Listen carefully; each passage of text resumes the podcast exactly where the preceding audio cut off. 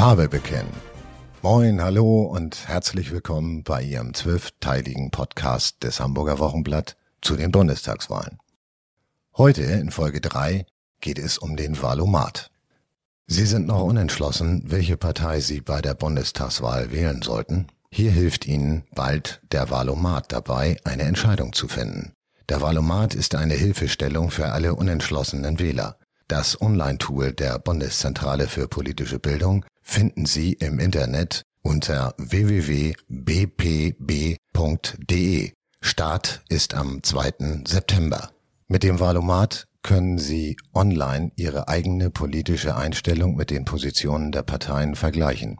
Die Bundeszentrale für politische Bildung betont, dass es sich beim Ergebnis nicht um eine Wahlempfehlung handelt. Das Frage- und Antwort-Tool soll aber eine Orientierung sein und übersichtlich über die Wahlprogramme der Parteien informieren. Nach Angaben der Bundeszentrale für politische Bildung wird der aktuelle Wahlomat spätestens Anfang September veröffentlicht. Dann bleiben noch einige Wochen, um das Tool zu nutzen. Aktuell gelten rund 24 Prozent der etwa 60 Millionen Wahlberechtigten als unentschlossen. Das heißt, jeder Vierte weiß noch nicht, wo er seine Kreuze setzt. Und nicht jeder davon vertieft sich deshalb in den Wahlprogrammen. Beim Wahlomat lässt sich die eigene Meinung zu verschiedenen Themen mit den Positionen derjenigen Parteien vergleichen, die zur Wahl antreten.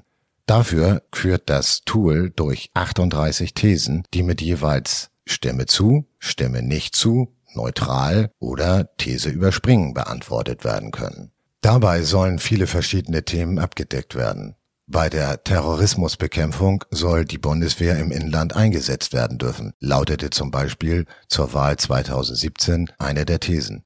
Genauso wurden ein Tempolimit auf Autobahnen, eine Abschaffung der Frauenquote und die Einführung einer Vermögensteuer thematisiert.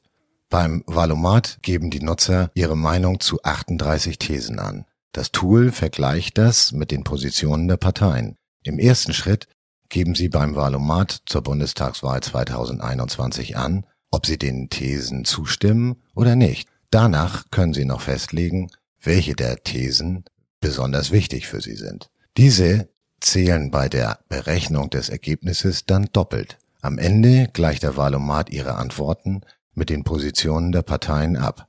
Es wird jeweils in Prozent angezeigt, wie sehr die Meinungen übereinstimmen. Zu jeder Frage lassen sich die Antworten der Parteien nachlesen, samt Begründung für die jeweilige Position.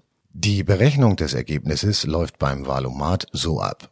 Stimmen der Nutzer und eine Partei bei einer These genau überein, werden zwei Punkte vergeben. Ähneln sich die Positionen, gibt es einen Punkt, zum Beispiel wenn der Nutzer Stimme zu und die Partei neutral angibt. Gegengesetzte Position bedeutet bei einer These gar kein Punkt. Wer den Valomat schon kennt, schließlich gibt es ihn schon seit 2002, wird Änderungen feststellen. Er hat ein neues Design und ein paar neue Funktionen bekommen. Unter dem Punkt Tuning etwa können Sie jetzt direkt sehen, wie sich das Ergebnis verändert, wenn Sie Ihre Antworten oder Gewichtungen verändern. Neu ist auch der Parteienvergleich.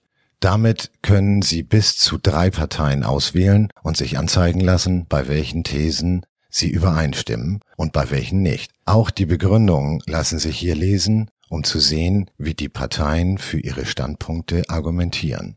Nach Angaben der Bundeszentrale für politische Bildung sind jedes Mal verschiedene Gruppen an der Erstellung des Wahlomat beteiligt.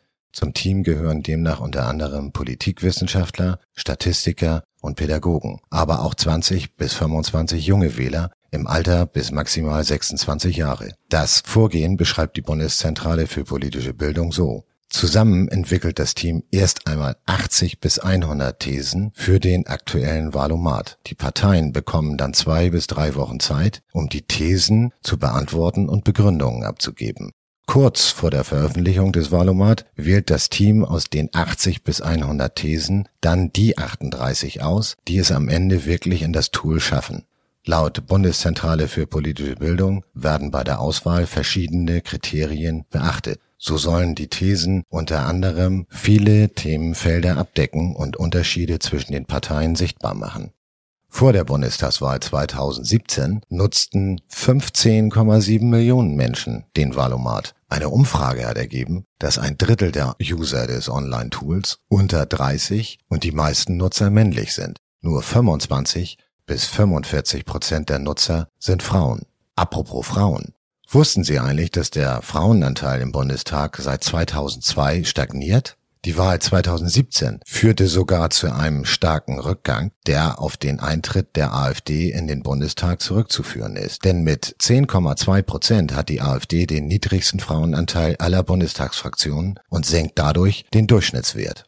Von 1949 bis 1982 blieb der Frauenanteil im Bundestag relativ konstant und stets unter 10 Prozent. Der Einzug der Grünen in den Bundestag nach der Wahl 1983 initiierte nach mehr als 30 Jahren eine Veränderung, die zu 20 Jahren Fortschritt führte. Die Zahlen aus dem aktuellen 19. Bundestag verzeichnen einen Frauenanteil von 31,5 Prozent, davon 20,7 Prozent auf Seiten der CDU-CSU 23,8 bei der FDP, die SPD kommt auf 44,1 Prozent, bei den Linken sind es 53,6. Die Grünen kommen sogar auf 56,7 Prozent. Schlusslicht ist die AfD mit 10,2 Prozent.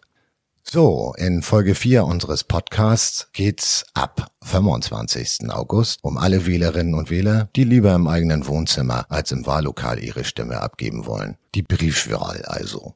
Bis dahin, beste Grüße von Ihrem Hamburger Wochenblatt.